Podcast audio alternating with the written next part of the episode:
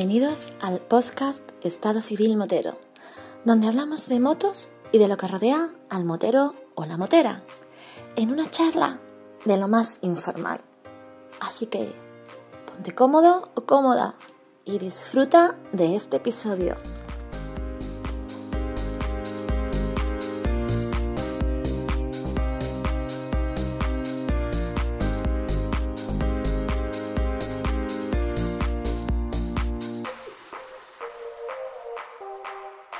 María, Hola, Vampi, ¿qué tal? ¿qué haces? Oye, ¿por- ¿por dónde andas? Pues en Cáceres, ¿dónde quieres que estés con estas calores? Pues no lo sé, hija, porque como la última vez que nos vimos, nos vimos a Zagón y no hace de eso mucho, y andáis que si para allá, que si para acá, que si para acá, que si para allá. No, no sé si la última vez estabas por Magá o tenía que pasar por Magá, no, no me acuerdo. Es que la verdad es que te pierdo las pistas.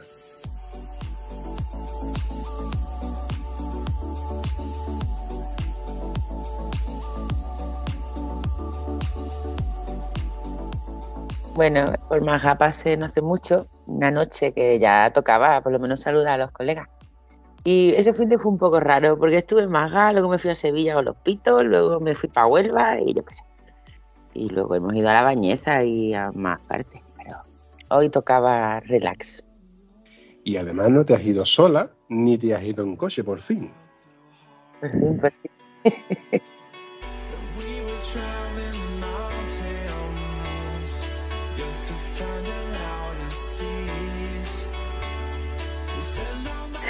Me dijeron que cogiera las muletas, digo, las maletas ahora mismo. Y arranqué la moto, digo, a ver qué pasa. Y bueno, el primer día iba un poquillo así acojonada, pensando en que me iba a doler. Y bueno, molesta, pero se aguanta y para adelante. ¿y de verdad no te da miedo o te da un poco de cosilla? A ver, yo, conste que yo te aprecio, pero y pensar que en una mala postura aparcando la moto o poner el caballete, cualquier cosa, que la pierna retrocediese, ¿no te da alguna cosilla?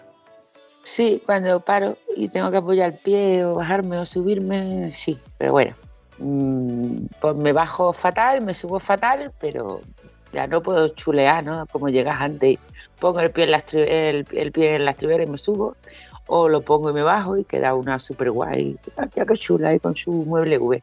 Pues yo me subo como puedo y me bajo como puedo. Y es lo que hay, el que no le gusta que no mire. Eso es así. Que los pimientos son asados. Y las papas fritas. Cuando has dicho lo de subirme y bajarme por la estribera, acabas de recordarme cuando Antonio Guitar dice, mira, esto es bajarme a lo John Wayne.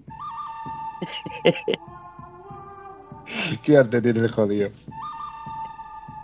Oye, yo me quedo un poco más tranquilo porque sé que a todos estos eventos llevas a tu fiel escudero, el señor Andrés Parteviela. Sí, sí, para que ande un cachito además. Y de puta, ¿qué moto más, más- más- más pintoresca tiene? Bueno, los dos tenéis una moto pintoresca, porque teniendo en cuenta de que tú, en cierto modo, heredaste la de él, eh, son motos que no pasan desapercibidos, ¿eh? Pues no, no sé por En, qué. en decoración al menos.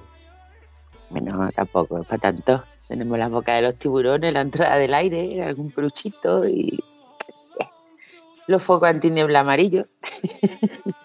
Pero bueno.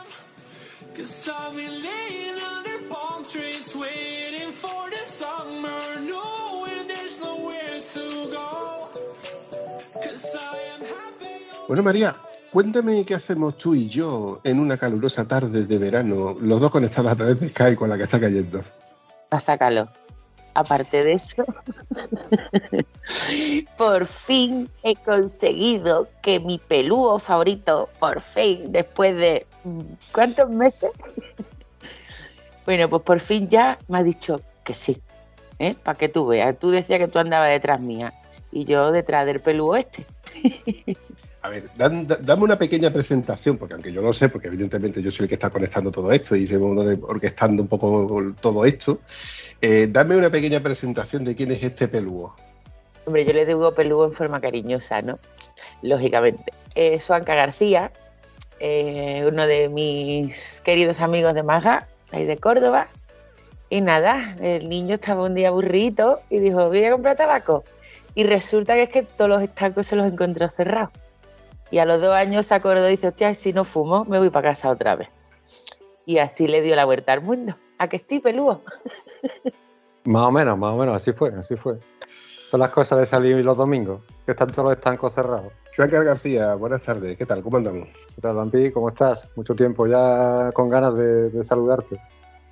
Yo creo que más bien yo creo que es por pesadez, porque María te ha insistido mucho. Reconócelo, dilo, dilo. No, no, no, no. María, María es una buena manager y, y siempre está ahí. Venga, Juan Carlos, ¿vale? Sí, sacas hoy un ratito, un ratito. Y la verdad que entre unas cosas y otras, pues nada, hasta, hasta hoy, pues llevamos varios meses ahí detrás de, detrás de, de este encuentro.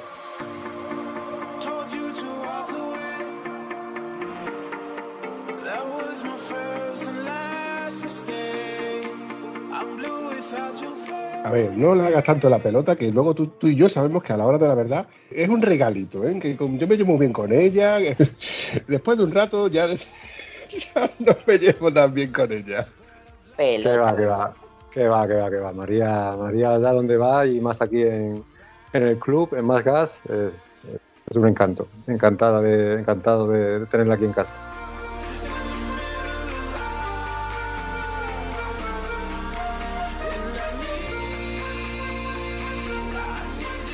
Comenzando por un principio con una pregunta así muy retórica que suele sonar en el podcast de Estado Civil Motero. ¿Dónde se encuentra Choncar? Ahora mismo estoy en, en Córdoba, en mi casita. Yo soy de Pozo Blanco, pero vivo en Córdoba desde hace ya pues, casi 20, 25 años. Y aquí estoy, porque ahora en verano eh, aquí en Córdoba tampoco, tampoco se puede, se puede hacer mucho más que, estar debajo del aire acondicionado y, esperar a que, a que pase este, estos días de calor. ¿Qué crees que fue antes, el motero o la moto? Porque tú tienes una moto que creo que es legendaria, pero no estoy seguro que no fue tu primera moto.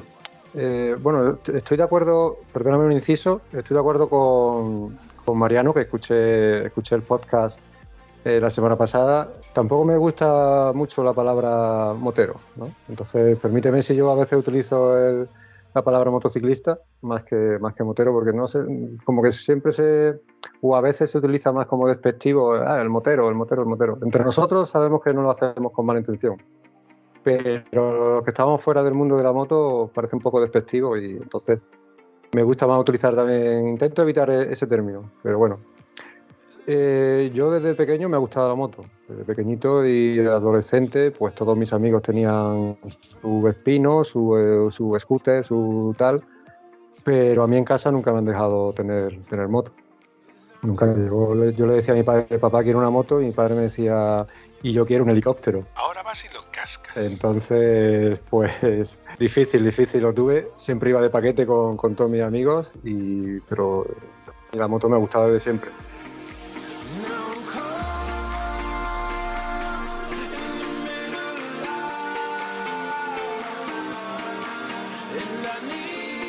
Así que hasta que no tuve un poco de independencia económica y un trabajo estable y demás, no pude, no pude primero sacarme el carnet, carnet de moto, a escondidas, y luego llegar con una moto a casa y decirle, mira papá, ¿te gusta esta moto? Se le enseñé una revista. Eso fue un viernes, le enseñé una revista, digo, papá, ¿te gusta esta moto? Sí, sí, está muy chula, digo. Dice, pues yo tengo una igual que esa. Dice, anda, hombre, ¿tú cómo vas a tener esa moto? Digo, sí, dice, ¿y el carnet? Ya me he sacado el carnet, pero ¿cuándo te has sacado el carnet? Tal, total. Eso fue con 28 años. Eso fue un viernes. Pues el lunes siguiente, después de toda la advertencia de mi padre el fin de semana, te puedes imaginar, pues el lunes siguiente tuve un accidente bastante grave con la moto. Tuve, se me fue la moto delante por total inexperiencia. Me, me di con un trauma quitamiedo y no perdí el brazo de milagro. Con fractura abierta de cúbito y. Claro, imagínate mm, eh, después de la, la recuperación también, de dos o tres meses o más, no me acuerdo, me tuvieron que meter un clavo, un hierro por dentro del hueso. Y mis padres se, se pensaban que ya no iba a seguir con la moto. Pero bueno, mm, después de eso me recuperé y lo primero que hice fue comprarme una- unas buenas protecciones, porque claro, ese día que me caí iba en pantalón corto, en camiseta, eh, creo que en zapatillas.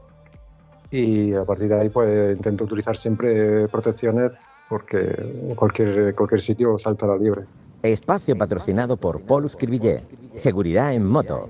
Pero bueno, y a partir de ahí, pues fui cogiendo experiencia. Eso fue una, una Suzuki Marauder 250, que era una moto, yo creo que para, para principiantes es bastante ideal. Estuve un año y medio con ella, recorrí varias concentraciones aquí en- por Andalucía, fui a, a Jerez al Gran Premio eh, de Jerez, que recuerdo que me robaron los espejos por la noche. Y bueno, la ida fue la ida a Jerez fue, fue muy difícil porque entre novato que era, me pasaban motos por todos lados, por el arcén, por la izquierda, por la derecha, quads por lo yo pensaba que me iban a saltar ya por lo alto. Y bueno, y a la vuelta, como iba sin espejo, pues, bueno, yo pensaba, digo, "Vale, ya no, ya no me adelanta nadie. Iba por la carretera, así eh, la secundaria, ya no me adelanta nadie. Yo creo que ya he cogido el ritmo, yo creo que ya le he cogido el tranquillo a esto. Y cuando de repente me, me adelanta la Guardia Civil, claro, por eso no, por eso no me adelantaba nadie, porque iba la Guardia Civil detrás mía, pero bueno, por suerte no, no me dijeron nada por los espejos y, siguieron para adelante.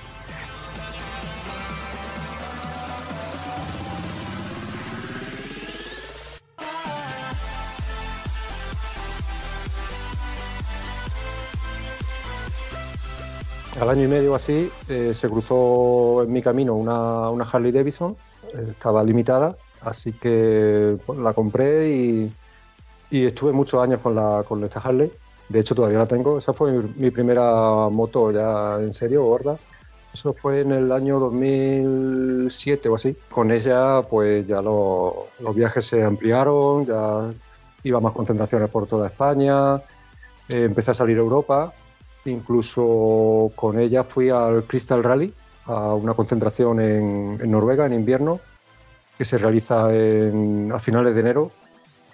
Llegamos a rodar a 35 grados bajo cero Joder. y sí, eh, con, con clavos en, en los, en los neumáticos lo tuvimos que poner, le soldamos una especie de esquís eh, a, la- a las defensas, y bueno, fue una fue la primera aventura así seria y gorda y, extrema, porque sí, es, es extrema. De hecho, cuando se nos hizo de noche, siempre nos advirtió la policía y la gente que no rodáramos de noche y, y a las cinco y media era de noche allí.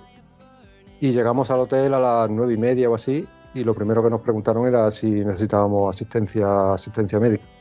Pero bueno, la subida fue bastante, la subida allí fue bastante jodida, era puro hielo, pero bueno, entre, entre la ayuda de los cuatro que íbamos, entre todos, pues conseguimos llegar y, y bueno, esa satisfacción extrema allí, al- imagínate, a cuatro españolitos allí perdidos en, en la montaña con, con clavos, ellos se reían, luego, luego nos encontramos, luego lo leímos en un foro de, de internet sobre que nos habían echado fotos y tal, y comentaban jocosamente que, que mira estos cuatro españolitos que habían llegado allí con, unos clavos de los que ellos utilizan para las bicicletas de montaña o para, o para, la- para las sandalias, para, para ellos no escurrirse en el hielo. Porque claro, nosotros íbamos con los neumáticos desde España y no podíamos ponerle clavos muy profundos, sino tra- traspasaban el neumático y pinchábamos el neumático. Entonces lo, lo que decidimos fue poner esos, esos clavos más, más finitos y, y- así, así no pinchar el neumático. Pero claro, eh, tiene menos tracción y ellos iban con, con unos clavos casi de dos dedos y nosotros éramos de dos milímetros.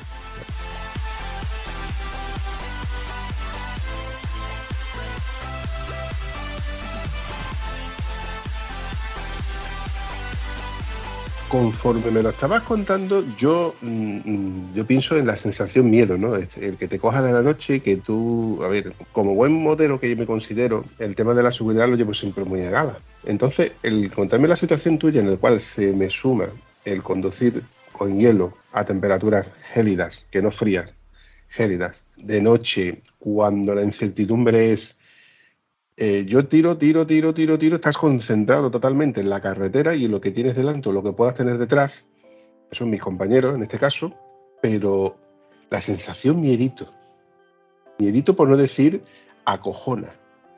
Eso durante un kilómetro, 10, 100, hasta que llegas a destino, eso, eso yo creo que es un- una experiencia que te debe de cambiar. Fue una noche, fue un- unas, unas horas difíciles, ¿eh? te, lo reconozco. Eh, ten en cuenta que nosotros salimos ese día de Oslo y la concentración estaba a 220 y es que en la carretera ya no había nada, no había nada, ya no, había nada abierto. Y de repente nos encontramos una gasolinera y yo me paré allí y con mi inglés de la montaña, como yo digo, pues pregunté si había algún agujero donde dormir. Así se lo dije, digo, ¿hay algún agujero, algún sitio donde dormir? ¿Algún agujero?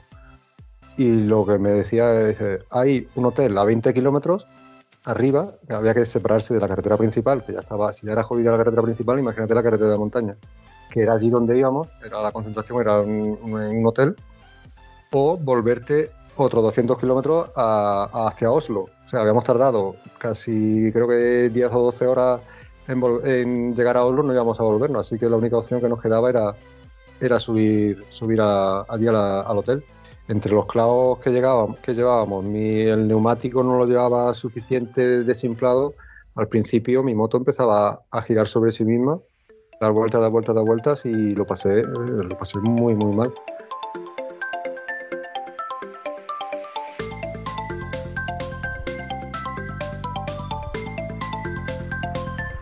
Gracias a mi compañero Greñas, iba también iba con una Ultra, también con una Harley, pero más pesada aún que la mía. Yo, llevo, yo llevaba una Dina y él me, me ayudó mucho, me hizo desimplar los neumáticos, me apoyó y gracias a él pudimos hacer los 20 kilómetros. Creo que, creo que tardamos unas dos horas en hacer esos 20 kilómetros y creo que recordar que puse segunda dos veces, no, no me atreví a, hacer, a, a meter más porque pegaba unos latigazos la moto tremendo. Pero bueno, allí, allí llegamos, allí llegamos.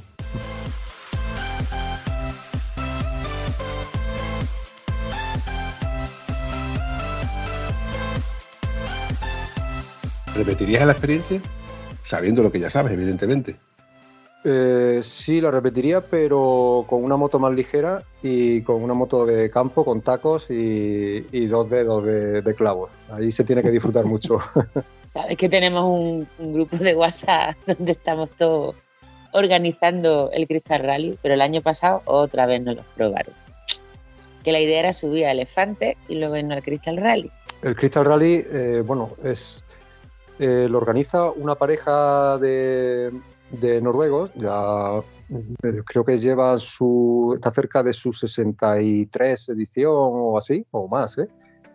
Y ellos lo, lo iniciaron porque fueron a, a Elefantes y les gustó mucho el ambiente que se formaba y decidieron trasladarlo allí. Y claro, el problema que tiene el Crystal Rally es que nadie quiere continuar esta, esta tradición. Entonces, esta pareja que te digo son ya bastante mayorcitos.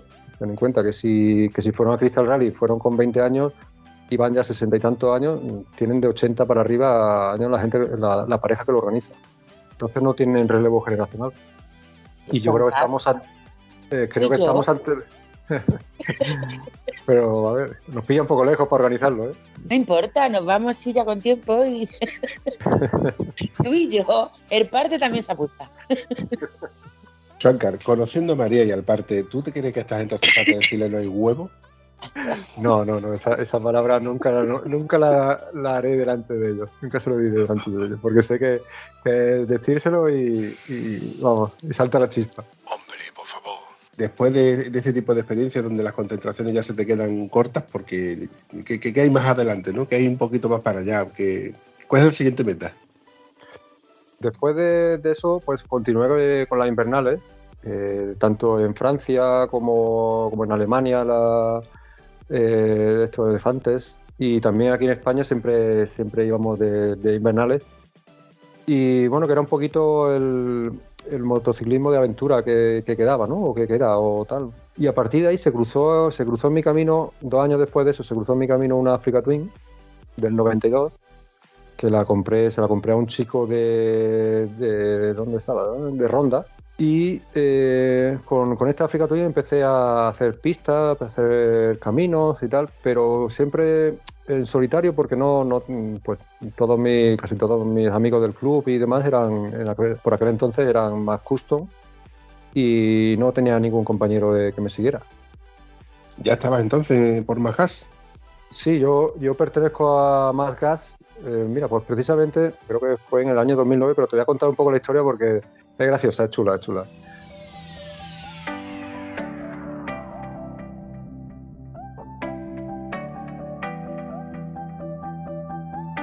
Conocí a Más Gas a través de un compañero de trabajo que pues empezamos a charlar en una reunión y tal. él tenía moto, yo también, yo tengo una Harley, ah, tú también. Y, ah, ¿por qué no te vienes al club al que, al que estoy? ¿Cuál es tu club? Más oh, siempre me ha gustado, me gustaría haber ido, pero lo veía como un poco cerrado, tal, no, no, no, para nada, vente, vente aquí con nosotros y te toma, vente a tomar una cerveza, que te conozcamos y bien. Total, que empecé a ir por allí, a tomar una cervecita los sábados y tal, buenos ambientes, buena gente, eh, súper, súper abiertos conmigo. Y empecé a viajar con ellos, no sin pertenecer al club, pero yo me, era uno más de toda la ruta, en toda la ruta, en todos los fines de semana o de las concentraciones. Y viniendo de, de Motauros, porque nosotros siempre hemos ido a, Motauros, el otro día estuvimos hablando, de, estuviste ahí hablando de la leyenda continua, ¿no? Pero esto era previo a, a la leyenda, aunque pingüinos se separaron con Motauros y tal, ¿no? Pero, pero bueno, viniendo de Motauros nos cayó una gran nevada, no sé si recordáis que, estuvieron cortadas toda, toda España, toda Andalucía, nevó en Córdoba, nevó total, que la Guardia Civil nos dejaba pasar, pero estaban los quitanieves volcados. de- en la A4, desde Madrid para, para Despeñaperro estaba cortado, estaba, estaba volcado. Y ya imposible, nos pasamos, nos paramos debajo de un, de un puente eh, íbamos todos desperdigados por ahí, eh, como podíamos, habíamos ido por parejas y tal, ya de- decidimos quedarnos debajo de un puente y que vinieran a rescatarnos.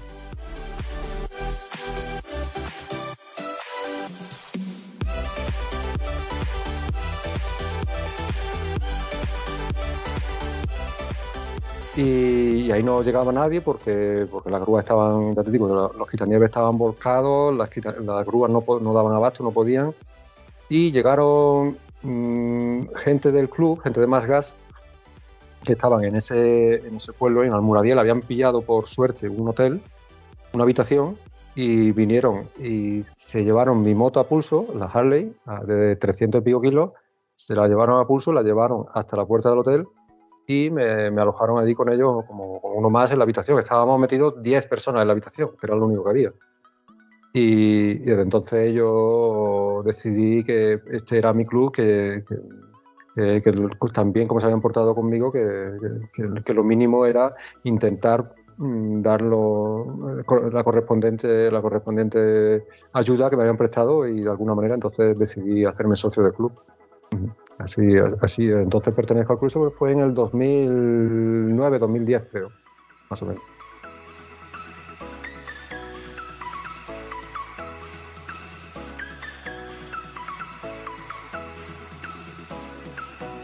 En el 2014-2015 se cruzó una Africa Twin en, en mi vida y a partir de ahí empecé un poco a rutear por, por caminos, por pistas, a hacer más off-road. Conseguí que alguno del club se- también se, se comprara una Super Teneré, eh, Greñas, famoso Greñas, que María creo que lo conoce. Tú lo conoces un poco, ¿no, María? No, yo al Greña no tengo ni idea de quién me hablas. Y ¿Lo Andrés, llamamos? ¿Lo llamamos? pues mira, no estaría mal. Sería un punto, ¿eh? para haberlo sabido y hubiéramos hecho aquí un episodio un poco de a ver quién es más hijo de puta. Papi, sí, tengo a medio maga apuntado en la lista. El Greña, Mateo. si hay muchos por ahí que nos van a contar historietitas de esta guay. ¿Te acuerdas el día que fui? Digo, sería un punto grabar allí con todos, pero claro, grabar con todos allí es una locura. Porque, bueno, no me lo voy a contar. Solo te lo digo. El Greña me ha mandado esta mañana un, un mensaje, un vídeo. Dice, mira lo que me ha mandado, mira lo- el vídeo que me ha hecho mi, mi teléfono. Tiene un iPhone de esos que le calcula los vídeos y tal. Le ha, le ha grabado un vídeo un vídeo de, fotos de solamente mías o de él y mías. O sea, dice, parece que parece mi novio, es que es verdad que es porque vamos a todos, vamos a todos lados juntos y hacemos muchas aventuras juntos y, tal. Pues desde que desde aquel entonces él se compró también una Super Teneré, una 7 y medio, pero la antigua también del 92 o del 90 o del 92, también de bueno, eran la si recordáis eran la- las competidoras en el Dakar en aquel entonces, la, la Africa Twin y la, la Super Teneré, la Yamaha y decidimos hacer, empezar a hacer pistas, a ir a los sitios por, por, rutas, bajábamos los tracks por internet sin saber si estaban bien o no y, fue una época fue una época muy chula y que disfrutamos mucho.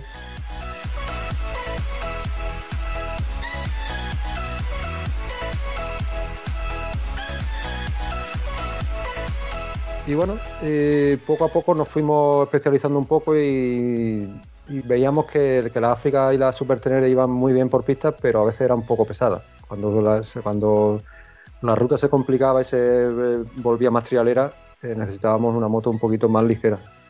Entonces, pues él se compró, bueno, él creo que siguió más tiempo con la Super Tenere. Yo me compré una XT 3,5 y a partir de ahí empezamos también a. Eso era un juguetito, empezamos a movernos por, por pistas y tal. Y sin saberlo, yo me estaba preparando para, para algo, para algo más gordo, para algo más gordo, pero sin saberlo, ¿eh? Yo creo que, que luego me vino bien toda esa aventura.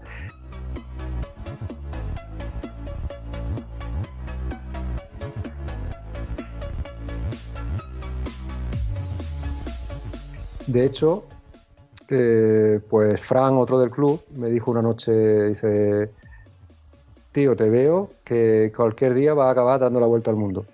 Y digo, andame, ¿qué dices, tío? ¿Cómo, cómo me dices eso? Sí, sí, yo veo que por las cosas que haces, por las cosas que compartes y tal, va a acabar así. "Eh, bueno, vale, eso está muy bien, pero eso es, eso es un sueño para mí. Y bueno, no era, no era mi, mi intención inicial, porque yo eh, pues, tenía pensado pedir una excedencia de tres meses en el trabajo para ir a Mongolia, porque había visto en aquel entonces no había tantos vídeos de como hay ahora, ¿no? De, de moto, de viajes en moto y tal. Lo único que, en aquel entonces apareció fue el vídeo de del Charlie, del Iwan McGregor y el Charlie Burman, Burman. eh, que sacaron siete capítulos creo que en el canal Viajar o algo así. Era, era la leche, era ver a, mm, a moteros, a motoristas por ahí viajando en moto, pasándolo mal, pasándolo a canutas, bien grabados y tal, era, era, era la leche. Entonces, eh, no sé por qué su paso por Mongolia se me, se me quedó grabado y era un sueño para mí. Digo, yo quiero ir a Mongolia como sea. Y bueno, entonces con la Africa Twin, digo, bueno, yo creo que es asequible, había, había documentado y tal. Así que lo intenté, intenté eh, el viaje a Mongolia.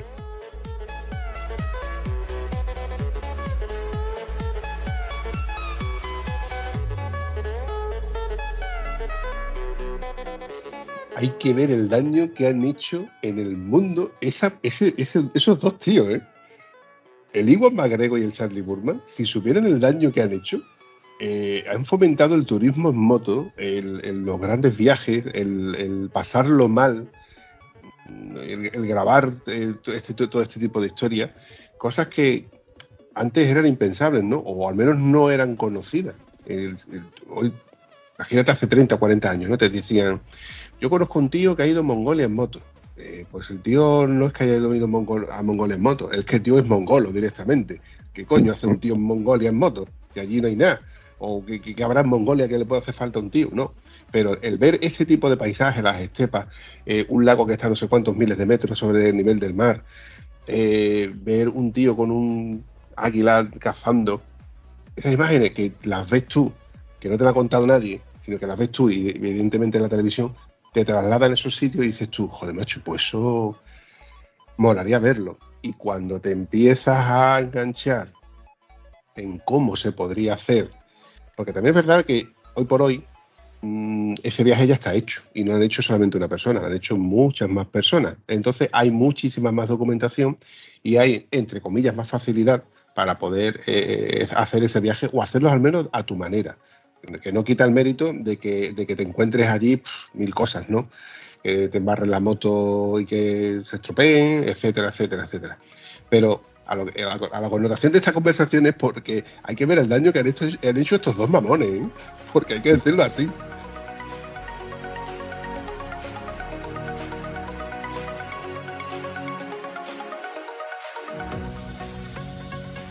Tengo, tengo dos conocidos, eh, bueno, uno de ellos íntimo amigo mío, Víctor, Víctor Olmedo y Carlos Permuy, que se le ocurrió la felicidad de decir, vamos a Mongolia. ¿eh? Fueron con su R1200 Adventure super equipada, tal y cual.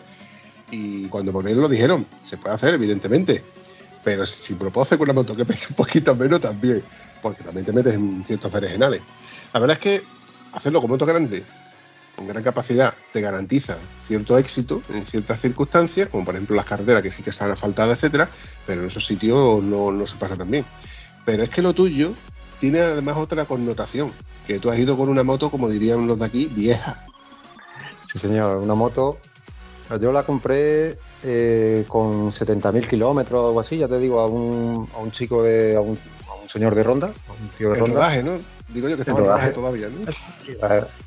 De hecho, le llamé, le llamé la ronda ahora, porque esa, la compré en ronda y luego esa noche también para celebrarlo pues me fui de ronda. Entonces le, le llamé la ronda ahora. Aunque ahora ya se le conoce más como la africota, pero bueno. Claro, yo cuando, cuando inicié el viaje, la moto tenía ya casi, pues creo que era 140.000 kilómetros. O sea, que, que era una moto ya mm, al menos veterana. No le diría vieja porque se va a sentir mal, pero, pero sí veterana.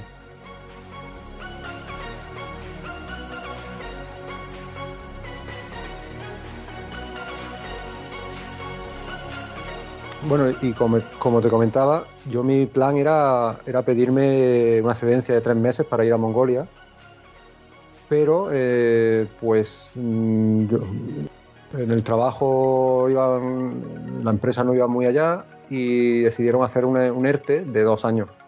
Ofrecieron un ERTE de dos años y bueno, pues yo que no tengo, no tengo hijos, no tenía en aquel entonces hipoteca, no tenía pareja tampoco, así que eh, decidí que eh, emprender algo más. Digo, bueno, ¿por qué no, si hago Mongolia, ¿por qué no, por qué no seguir e intentar dar la vuelta al mundo? Así que lo que iba a ser inicialmente un viaje a Mongolia, al final se convirtió en, en intentar dar la vuelta al mundo. Es verdad que yo me fui, me fui para 10 meses. Yo cuando me despedí de mis padres le dije, mamá, tranquila, que yo en 10 meses estoy aquí.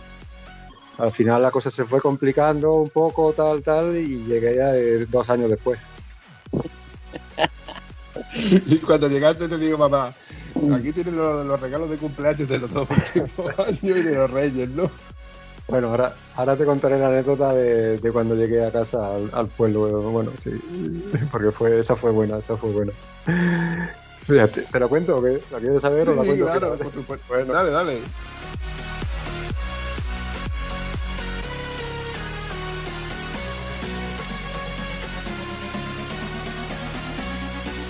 Pues bueno, yo ya había avisado a mi madre de que llegaba esa noche, ¿no? Eh, y tal, aunque yo en las redes sociales iba publicando cosas, pero más o menos iba con retraso, por, por- porque no siempre hay internet y tal. Total, que yo a mi madre ya le había dicho que esa noche llegaba. Y también la- el error fue decírselo también que a mis colegas del pueblo, que también llegaba, llegaba esa misma noche. Lo primero, mm, eh, habíamos quedado con los colegas del pueblo en la rotonda de entrada a las, no sé, sobre las 10 o así. Pues yo llegué a las 10 y cuarto y allí no había nadie, no estaban, mis colegas no estaban esperándome. Después de ¡Hijo dos años, puta! después de dos años allí no había nadie. ¡Qué Un cabrón! cuarto de, cuarto de hora, media hora, una hora. Ya los llamé y yo, ¿qué hacéis? No, que estamos aquí, ya vamos, ya vamos para allá, que se habían en el bar, para arriba, para abajo, pim, pim, pim, pim. A las once y cuarto vienen a recogerme allí a la rotonda. Allí liando la parda, allí dándole vuelta a la rotonda. ¡Eh, Juanca! No sé qué, va, ta. Venga, vamos a celebrarlo. Pero, hombre, no, no, vamos a celebrarlo. Digo, vale, pues vamos a celebrarlo, pero un poquito nada más. Vámonos al bar de abajo de mi casa, me tomo una cervecilla con vosotros y subo a mi casa y, y tal. Una eternidad más tarde. Eh, claro, llego, llego, llego con la moto, hace ruido la moto, eh, mi madre se asoma al barco, ¡ay, mi niño! Tal, tal. Digo, mamá, me tomo aquí una cerveza y me subo. Venga, vale, vale, vale, venga, ya. Una cerveza, dos, tres, las tres de la mañana me suena el teléfono. mi madre, ¿de verdad? ¿De verdad que después de dos años no eres capaz de subir a darle un beso más? Es que no sé qué, no sé cuándo. Imagínate, imagínate el pastel. Pero, Me estoy imaginando a la mamá diciendo qué vergüenza de hijo, qué golfo. En vez de venir a verme a mí, va y se queda, se entrega con los colegas en el bar. lo de Seredo, lo de Seredo. Total, totalmente, totalmente. María, tú vas por el mismo camino, ¿eh? Yo sí. Lo tengo claro. Y del parte ya ni hablamos. Aquí ves, Dios nos quería, nosotros nos gustamos.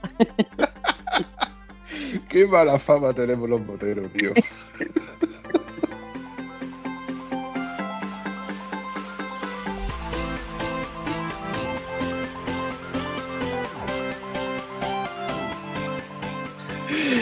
Oye, Chuancar, eh, hace unos meses pasó por aquí eh, Janet, esta chica colombiana que está, eh, bueno, está circulando ahora por, Europa, ahora precisamente estaba por Portugal, y me comentó de que ella recibió una gran ayuda por, tu parte, tanto eh, aquí en, Europa, gracias a tus contactos, como tú cuando estuviste por, por Latinoamérica. Cuéntame, ¿cómo te fue por allí? Fíjate que en todo, en todo el mundo me han ayudado mucho en- en mi viaje, ¿no? Me han alojado, me han dado, me han dado apoyo eh, tanto, pues, eh, sobre todo logístico, de ayudas con las averías y tal, pero no solamente en América, en Latinoamérica, sino en Rusia, pues, bueno, en, en mucha parte de Europa.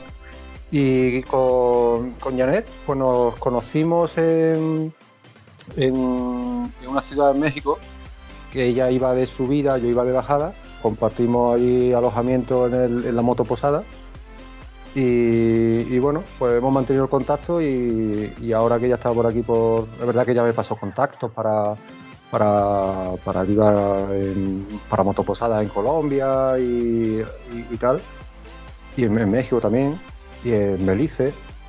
Y bueno, ahora que estaba ella por, Europa, pues contactó conmigo y, claro, por supuesto le, le brindamos aquí el apoyo que, que más le da a todos los motociclistas.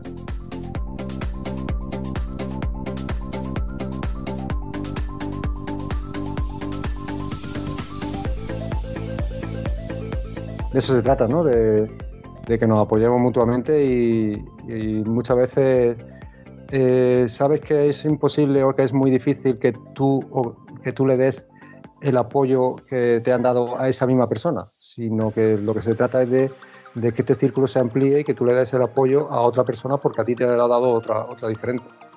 Yo aquí en, Córdoba me encargo, aunque el, el apoyo lo hacemos en, en el club, pero bueno, yo estoy dado de alta en varios, varias páginas de apoyo, en varios grupos de WhatsApp de apoyo mundial y demás. Y mm, por suerte me contactan, me contacta gente y, siempre le, le brindamos nuestro apoyo desde, desde Más Gas.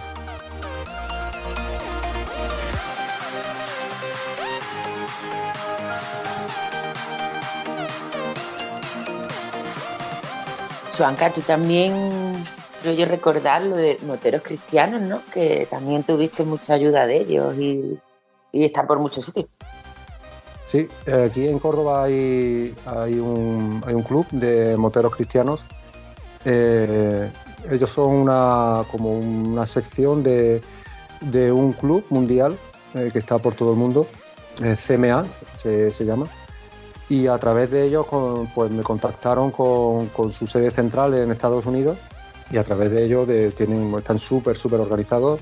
Tienen, tienen pues diferentes sedes por todo, todo el país, por todo Estados Unidos y me iban preguntando que cómo iba la ruta y que por dónde iba a ir y tal, y, y si coincidía en, mi paso, pues me, me contactaban con, me, me daban un, un posible contacto para, para ese sitio y, y me ayudaron muchísimo. Me- pues estuve en muchas casas alojado gracias, gracias a ellos y sí, sí, se portaron muy, muy bien, muy bien con- conmigo. La verdad que, ya te digo que tanto en, Rusia como en, Estados Unidos, como y por supuesto en Latinoamérica, el, apoyo al motociclista es, es tremendo, es tremendo, es, es increíble.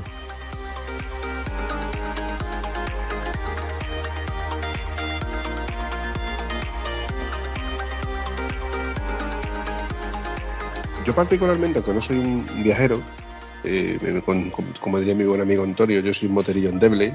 Eh, María, sí, ya, ya lo sé. ya también. Tú también consideras que yo soy un moterillo endeble.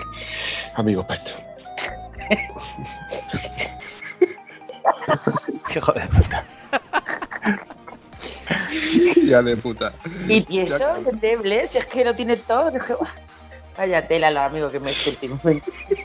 Así no lo vendemos, muchachos. ¿eh? No, no, no, te va a vender y van a vender. Si por ella fuera, yo no sería ni, motero. Ay, Dios mío. Bueno, y si es, por, si es por el otro, por el parte, menos todavía. Entonces nada más que tirarme de la lengua para que haga viajes y viajes y viajes y viajes. Y las deudas luego mira que las pagan, que bastante tengo ya. Bueno, volviendo al tema, al tema que quema. Yo con la- esta connotación porque digo yo que, a ver, yo pienso que será más sencillo, eh, tanto económicamente como eh, de poder conseguir repuestos o alguna, no sé, un neumático, un pinchazo. En países de habla hispana, desde este preciso momento saludamos a todos aquellos que nos escuchan, porque hay mucha gente que nos escucha desde el otro lado del charco, o incluso desde el mismo aquí, pero que sí que tienen gente pues, en, en los países latinoamericanos donde se nos escucha con el habla hispana. A lo que vengo a referirme es que es mucho más sencillo trasladar tus emociones, tus sensaciones, tus problemas y pedir ayuda o échame gasolina directamente en una gasolinera en un país donde tú conoces el habla. Eh, la moneda es mucho más fácil de, manejar. Pero en países como por ejemplo Rusia, donde tú ves que no se sabes tú si te están riñendo, si te están vendiendo la bronca o simplemente te están diciendo qué buena gente eres, yo creo que en, en alguno de esos te has tenido que encontrar, ¿no? Porque tú idiomas, los justitos.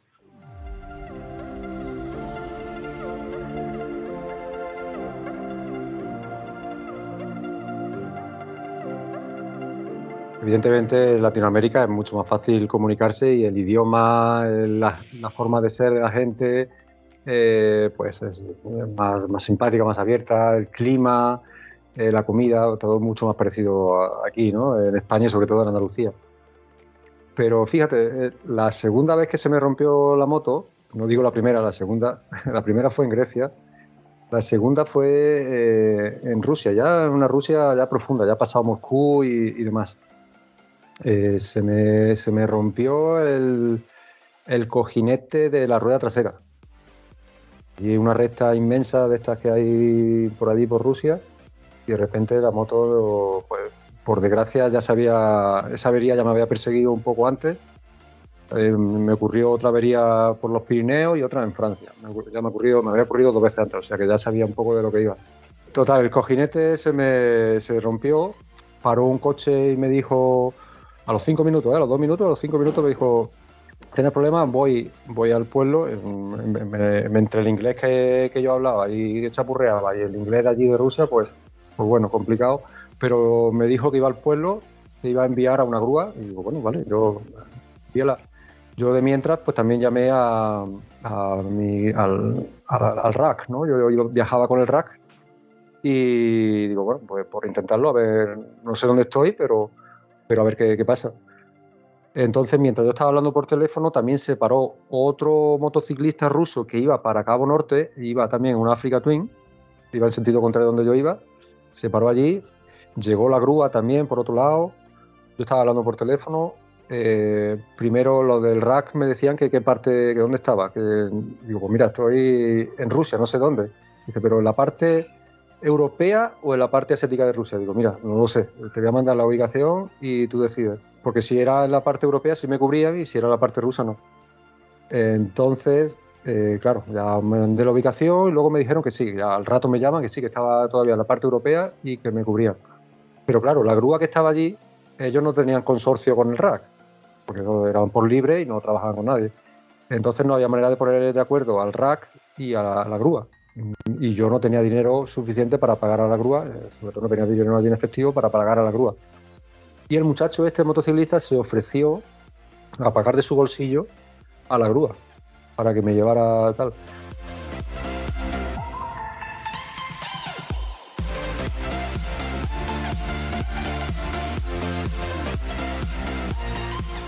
Pero bueno, al final aquello, el rack se habló con la compañía de con la, compañía esta de la grúa, se puso en contacto, se pusieron de acuerdo, total que sí, que al final estaba, hicieron la transferencia y, y me llevaron.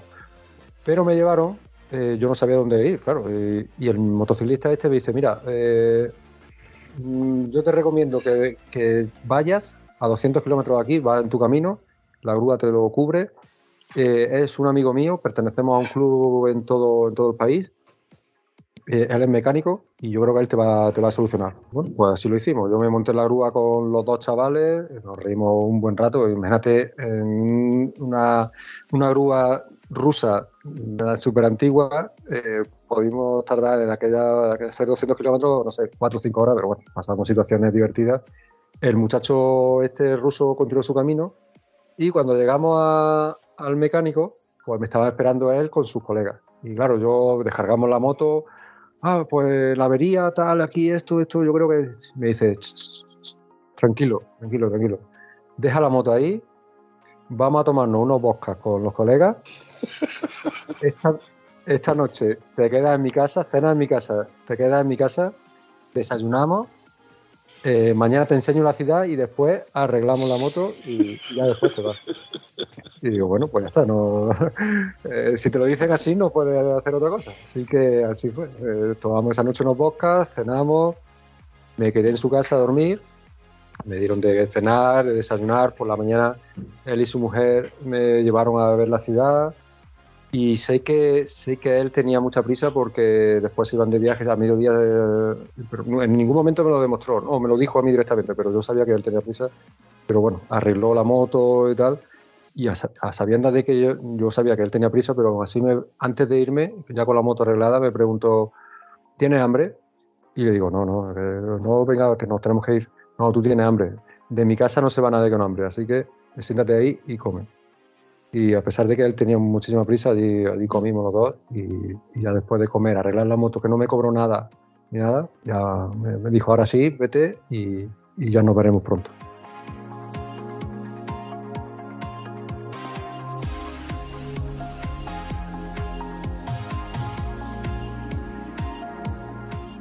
Así que por eso te digo que que son, son situaciones que, que sí, que el idioma, el idioma ayuda mucho, pero en cualquier momento, cualquier sitio, cualquier situación, siempre aparece alguien que te ayuda, que te echa una mano y, hay que mantener la calma y, dejarse, sobre todo dejarse ayudar. Yo creo que en Europa mm, no es que no es que no seamos solidarios ni nada, porque si, si a ti alguien te pide ayuda, eh, tú se la prestas. No, no creo que nadie sea capaz de decirle que no si te pide ayuda directamente. Pegar- pero somos mm, incapaces de pedir ayuda o muchas veces somos mm, nos cuesta trabajo pedir ayuda. Y eso creo que nos penaliza mucho porque eh, somos o, pensamos que, que no, que no somos suficientemente fuertes porque no sabemos hacerlo por nosotros propios o porque nos da vergüenza o por lo que sea, pero no, no somos capaces de pedir ayuda. En cambio, si tú le pides ayuda a cualquier, a cualquier persona, a cualquier, cualquier eh, coche, cualquier moto que pare o cualquier viandante por ahí, tú le pides ayuda y él, él dice, bueno, pues espérate aquí que yo te ayudo tal. Entonces, yo creo que en, en Europa penalizamos por eso.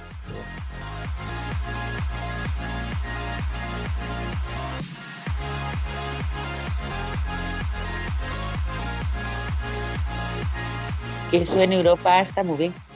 Que luego eh, en Sudamérica, ¿no? Que si tiene otra avería y no encontramos las piezas, para eso está el PI, ¿no? Para que vaya llevándola. Sí, hombre, eso fue después de la segunda vez que se me rompió ya la, la bomba de gasolina. La primera vez fue en Mongolia, la segunda vez fue en Perú, pero en Perú, además de la bomba de gasolina, también había reventado el amortiguador, el amortiguador trasero. Y estuve casi do- dos semanas o tres semanas por ahí por Perú intentando arreglarlo, no lo conseguí, el amortiguador me lo, me lo medio arreglaron, pero seguía perdiendo.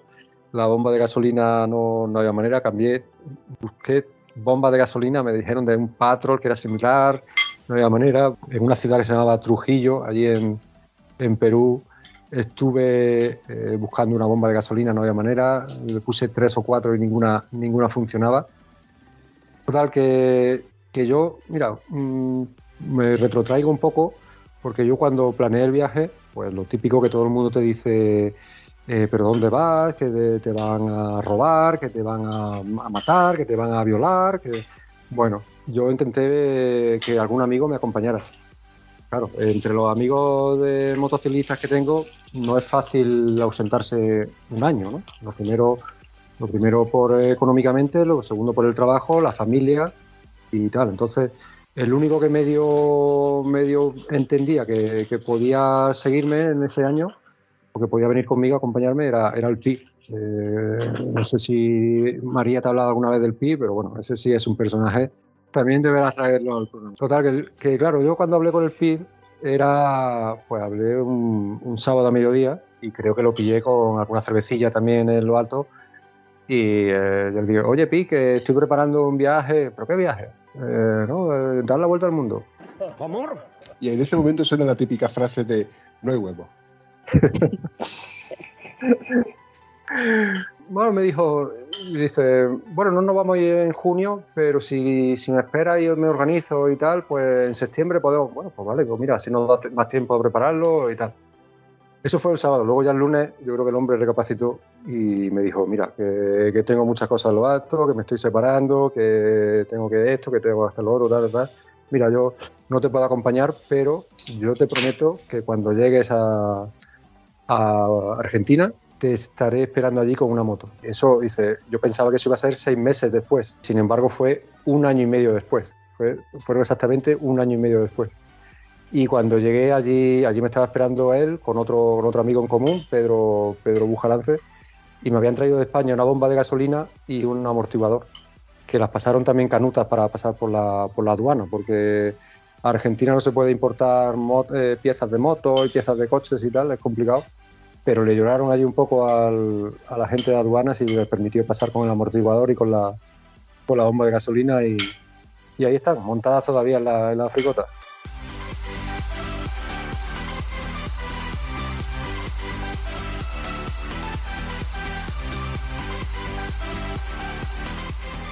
Termina el viaje y, ahora qué? Porque te has recorrido el mundo. Ya que no, crees que tienes nada más que descubrir o se te ocurre la felicidad de decir, ¿y si?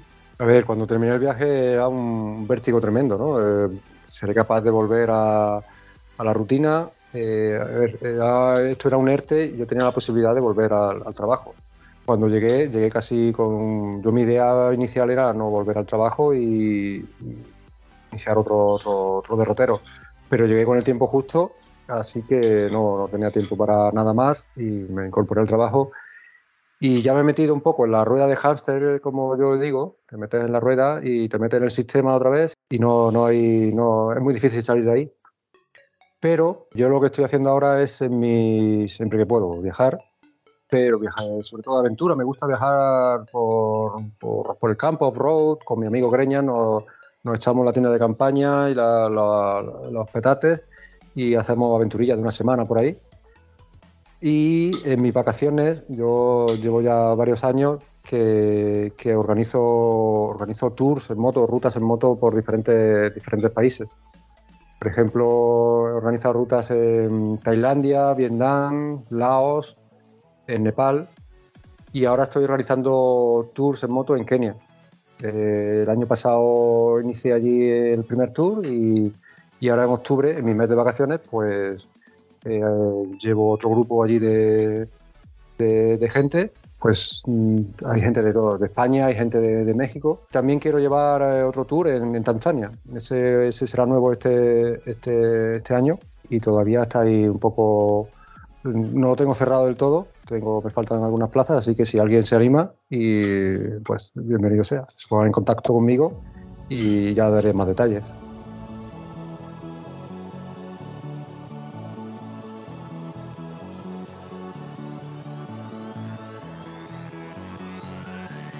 Sobre estos tours que tú estás comentando en Laos, eh, Vietnam, estos tours de- deduzco y doy por hecho de que los haces con las motos que tienes allí. ¿Qué tipo de motos son?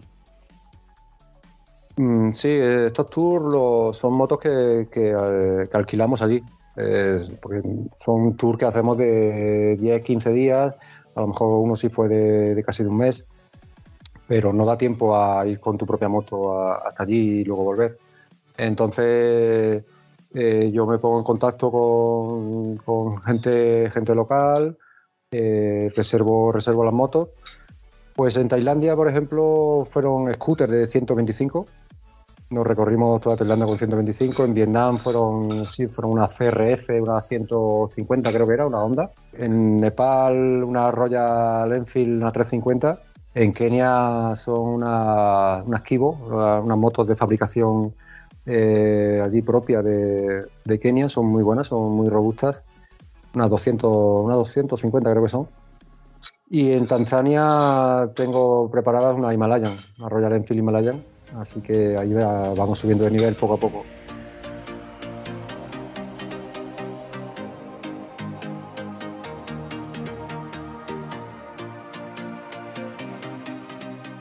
Oye, María, ¿tú sabes lo que es una Royal Enfield Himalayan? No. Me monté de paquete en la India. Creo que en la India te vi, te vi pegando botas allí como si no costara. En la India, el día que rompí motos motos por culpa del agua, pues me tocó montarme en mi moto, pero de paquete con Andrés. Y bueno, yo ahí volaba, eso es imposible ir de paquete ahí detrás. Y al final, pues pasó lo que tenía que pasar, la llanta en el suelo. Y claro, ya, pues íbamos andando un ratito y era imposible. Qué paliza andado con esos chinos empujando la moto. Y entonces lo que hacíamos, eh, me montaba yo en la moto, subía la cuesta y la dejaba allí y seguía andando. Llegaba Andrés, cogía la moto, se subía a la otra cuesta y así con la moto pinchada, hasta que ya eh, el único que llevaba la, la Himalaya, que fue Fito, Filo, perdona, eh, dice, esta gente tarda mucho. Entonces ya vinieron a buscarnos y bueno, ya Andrés se fue con la moto pinchada y yo me monté con él. O joder, esto es un sofá. Por fin voy a disfrutar del terreno, o sea, de, de la vista, porque el terreno era para no mirar mucho para arriba. Al final la otra decía Filo, que era el que había probado el Himalaya, que la, la otra que llevábamos nosotros era, era mejor, tenía más fuerza. Pero sí es verdad que, la Himalaya era como más cómoda, ¿no? Era más, más alta, al ponerte de pie, el sillón era más blandito, pero bueno, Son motos hechas para ese terreno, al fin y al cabo. No, yo creo que ni una, ni una GS 1200 estaría, sería apto para tenerlo en ese tipo de sitio. Estaría fuera de, yo creo que estaría fuera de lugar. Tener una moto tan grande, de tanta envergadura, por mucha capacidad de carga que tenga, creo que no es, creo que no es lo mejor. Lo suyo es una moto que tú puedas portar en un momento dado. Que la puedas pegar un empujón, que le pegues un pellizco, como dice Antonio, y que la subas de una piedra a otra.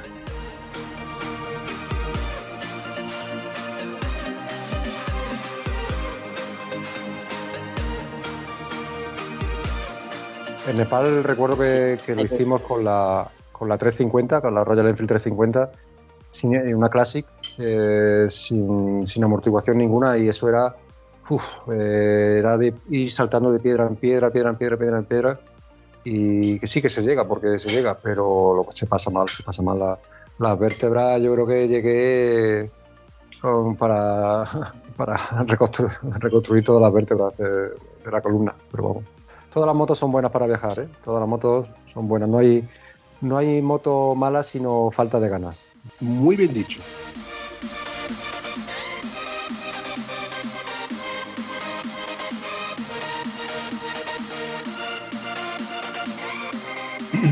Oye, Chuancuar, si yo quisiese tener información sobre cualquier de estos eventos, viajes o cual que estás organizando, ¿dónde podría localizarte? Principalmente en Facebook o en Instagram. Yo tengo la cuenta, la cuenta del viaje es eh, Swankar World Trip, Swankar con X y con K, de Juan Carlos, pues Swankar, es una, una una abreviatura. O también con Swankar García, también me pueden encontrar en Facebook o en Instagram o en YouTube, también tengo canal de YouTube, donde tengo editado algo del viaje, no digo todo porque aún tengo, tengo mucho, muchos minutos que, que editar, creo que tengo más o menos la mitad o así, y me queda, me queda lo mejor, eh, me queda Sudamérica y África, pero es que me da mucha pereza ponerme, ponerme a editar vídeos. Pero bueno, ahí me pueden encontrar por, para cualquier consulta, para cualquier duda, por, por Facebook por Instagram, en Swankar World Trip, que me manden un mensajillo. Y nada, ahí estaré encantado de, de aclararle todas las dudas. No olvides también mencionar de que también se le puede encontrar en el pueblo y si preguntan por la madre de Chuanca, seguro que esto es localista. Seguro, seguro. No, mi, madre, mi madre, fíjate que, que luego, mira que me, criticó, bueno, me criticó, me, decía que, que dónde iba, que, que, que me iban a hacer esto, hacer lo otro, tal, tal. Pero luego yo me enteraba que cuando iba a la peluquería, cuando iba a los sitios, oye, que yo soy la madre de Swanka, de esto, de esto, de que ella ya sacaba su sacaba pecho por su hijo, ¿eh? que ya, bueno, Hombre, si yo tuviese por casualidad delante a tu, a tu señora madre, le diría, ¿quién te iba a decir a ti a dónde iba a llegar tu hijo? ¿Hasta dónde ha llegado y lo que ha conseguido y lo que está consiguiendo? A base de montarse en moto y después de haber tenido ese primer accidente que a lo mejor lo hubiese truncado toda esta historia. Para que veas tú lo que son las casualidades de la vida y, como, como dice el refrán, ¿no? Eh, eh, causa-efecto. Lo que hubiese sido una cosa puede haber sido otra. Y mira por dónde Hoy tenemos un- en el podcast de Estado Civil Motero al gran Schwankar García, un hombre que ya ha recorrido todo el mundo con una moto clásica, por no decir vieja, porque evidentemente yo también tengo una moto vieja, una moto vintage, ¿no? Porque llegaría a ser en un momento una moto vintage.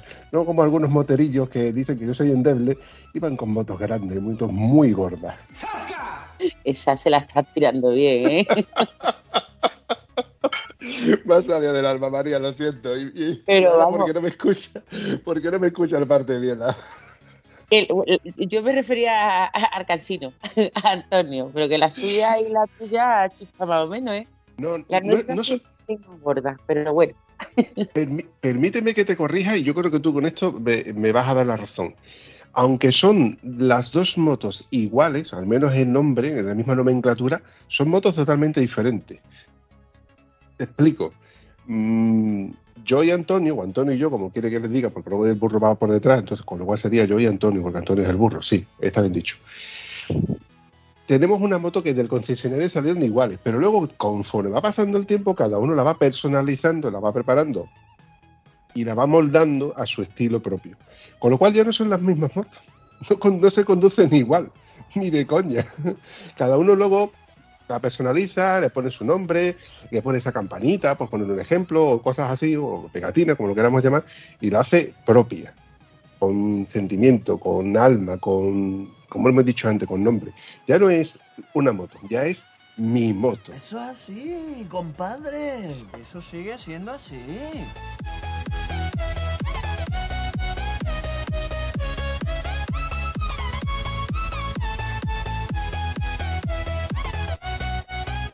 En el podcast de Estado Civil Motero yo suelo terminar todo y cada uno del episodio con una pregunta muy recurrente.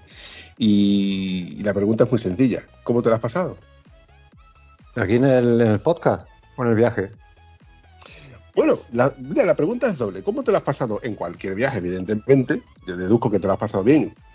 Hay, yo también digo que hay muchas veces en las que los, en los viajes se cuenta la parte bonita, la parte vintage, el postureo, tal y cual, pero hay que contar también la parte en la que dices tú, joder, macho, hubo una parte en la que dije, ¿qué coño hago yo aquí? Con lo bien que se está en casa comiéndote un platito de sopa de la mama.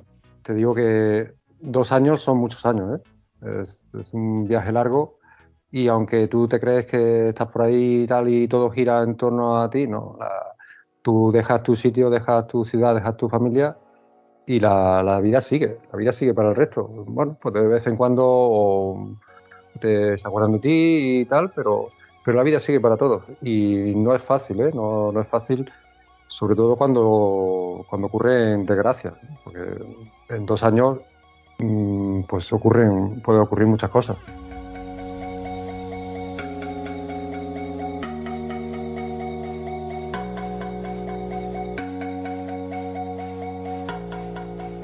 Te puedo enumerar, por ejemplo, pues el fallecimiento en moto eh, de uno de mis mejores amigos, un- de un miembro del club, falleció en moto y bueno, ahí pues lo pasé bastante mal y estuve a punto de, de dejar el viaje.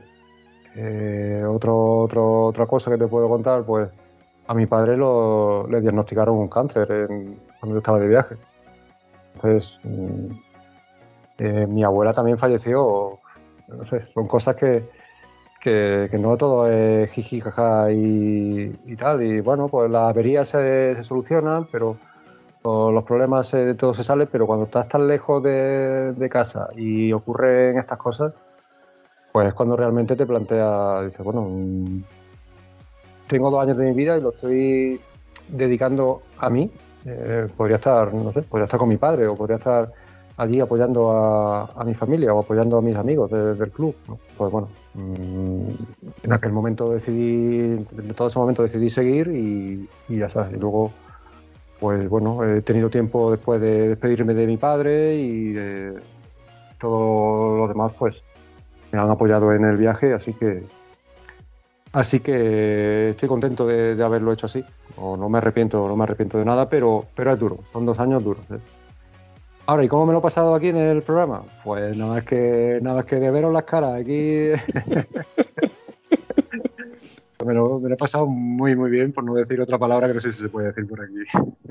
Puedes decirlo como te dé la gana, porque ya te digo de ti que yo me encargo de luego poner una E de explícito para luego para que no me censuren. Cada uno de los comentarios que suelo usar en el podcast. La idea de todo y cada uno de los episodios es que todo el mundo se lo pase bien, que recuerde que se lo pasó bien y si en un futuro, evidentemente, quieres volver a pasar por aquí, pues nada más que tienes que pegarme un telefonazo o un codazo en el caso de María. Y ya te digo, ya tiene que tiene las puertas abiertas. En fin, chavales, voy a ir despidiéndome. Para mí ha sido un placer tener por fin a Joancar García. Ya llevamos bastantes veces que a ver si, que a ver si, a ver si. Y mira por dónde por fin se ha conseguido. Pues nada, el placer, el placer ha sido mío y mucha, le agradezco a María que me- nos haya presentado, que me haya dado la oportunidad de, no sé, de, pues de- contar un poquito de, mi experiencia y ojalá sirva para que para que alguno pues se anime a hacer bueno pues una cosa similar o, o que no que no le falte a nadie las ganas y que no por, por decir no que no tengo moto para esto no tengo moto para lo otro eh, bueno, eh, las oportunidades pasan y pasan una vez en la vida y hay que, hay que agarrarlas. Y como empiezas a decir, ya lo haré, esto es todavía pronto, ya cuando tal, no, no, si tienes la oportunidad, hazlo. Y no hay moto, no hay moto pequeña ni mala moto para, para viajar. Mm, Conozco a gente que viaja con scooter, con 125, con motos grandes, motos gordas, motos pequeñas, motos chicas, motos... el caso son las ganas y, y no poner excusas, que muchas veces nos ponemos excusas a nosotros mismos y, y ya está. Así que os animo a, a que aquello, a cumplir vuestros sueños, a aquellos viajes que siempre habéis deseado, que, que lo hagáis si, si tenéis la oportunidad. Pues nada, chicos. Juanca, gracias por dejarte liar, por fin. Y nada, Vampi. Hasta la próxima. Que espero que no sea muy tarde. Nada, besitos, abrazos y nos vemos en la siguiente. Ok. Placer. Adiós. Si te ha gustado este episodio, puedes comentarlo en cualquiera de nuestras redes sociales. Es gratis y nos ayudas a seguir creando contenido. Y si además nos ayudas a compartirlo, nos haría mucha ilusión. Bueno, a la Vampi sobre todo, que es quien se le ocurra. Espero que os haya gustado tanto como nosotros. Hasta el próximo episodio.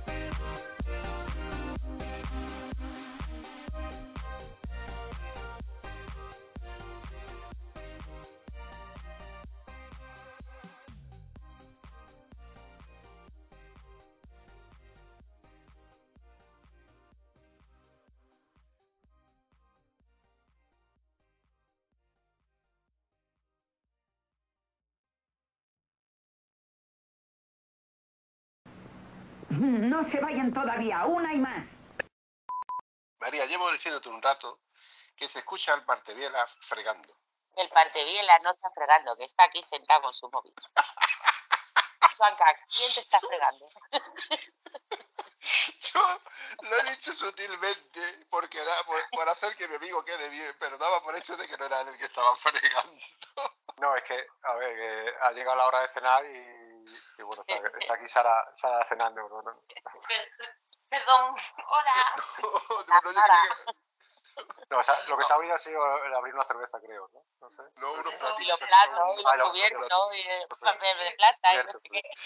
Nada, nada, Chuanca, no te preocupes porque, a, ver, ti no te puedo meter la bronca, te la podría meter en tu caso María, que María ya, María es que ya ha ha aprendido cómo funciona el tema del, del, del micrófono, con lo cual, pero vamos, daba por hecho que era María, ¿ves tú? Como, como, una vez que lo corto, no lo corto nunca, y para una vez que lo estoy cortando me echa la bronca. Eso digo yo, eso digo yo, para una vez que tú lo estés cortando.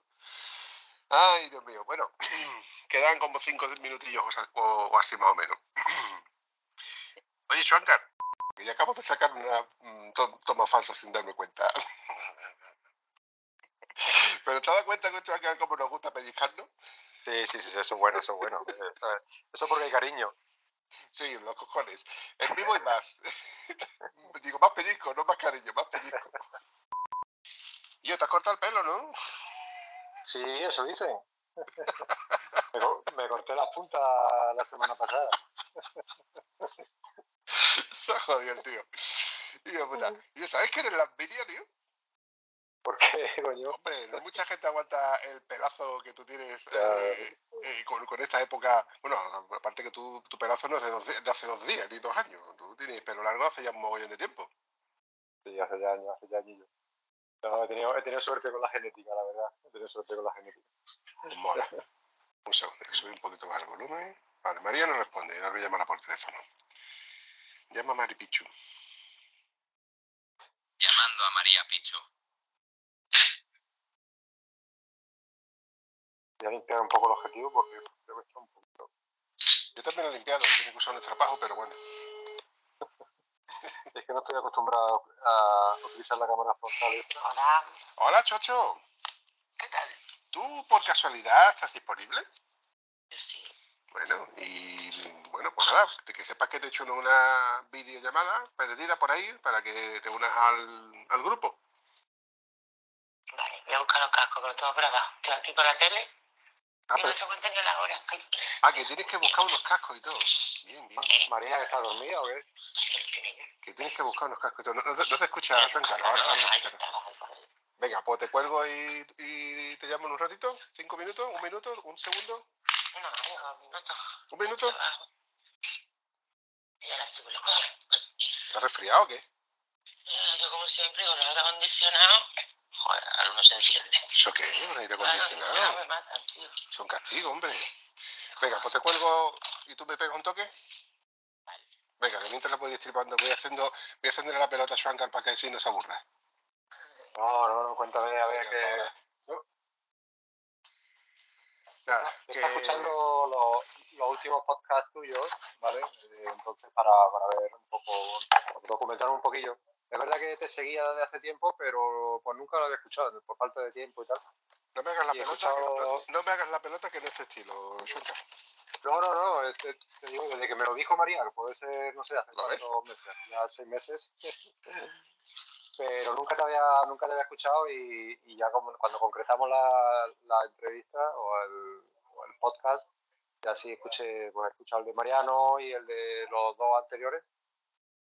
Y bueno, el de Mariano me gustó mucho, el de Mariano. Luego el de, cuando estuviste hablando de las concentraciones de Huelva y eso, me perdí un poco porque, porque bueno, pues... Era con ba- bastante Pues, más específico. eh, sí, era más, más, más centrado, pero bueno, no, no, no. Está, eh, está menos, está menos. Lo escuché allí en el trabajo y, y ese, Sin problema. Oye, ¿podemos parar un momentito que voy a ir por una cervecita? Venga, paramos y vamos por una cervecita, sin problema, porque yo luego la edición lo recorto como si no hubiera pasado nada. Mentira, lo pone para tomar farsa. Por favor, digo, por favor, Dios mío, no digas esas cosas de mí, por favor. ¿Qué, qué, qué Ah. concepto va a tener, señor Schwankar, de mí? Por favor. eso es, las tomas falsas son lo mejor, eh, son los mejores. Ah, pero también han llegado las tomas falsas. alguna, alguna de ellos, alguna he escuchado. Hay gente que, me- que, que escuche solamente el, el podcast por, eh, luego escuchar las tomas falsas, por el, previo y, bueno, las cosillas que, La verdad es que toma, o sea, mola porque es como un bonus track, es algo que a lo mejor alguien no, pensaba y se piensa que todo, todo esto está muy bien orquestado y demás, y luego se dan cuenta de que, de que no tengo ni puñetera idea de lo, de lo que estoy haciendo, pero, pero sale para adelante. Chicos, lo dicho, un placer.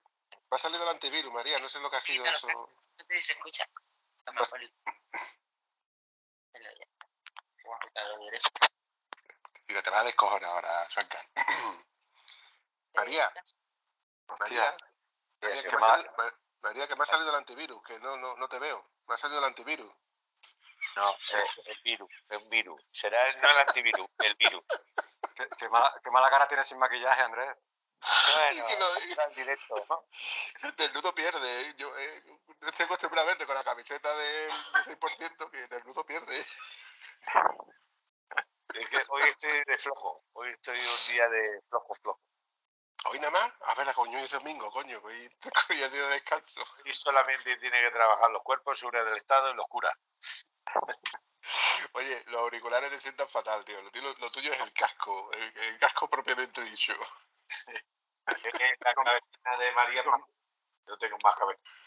Y con visera oscura, el casco y con visera oscura.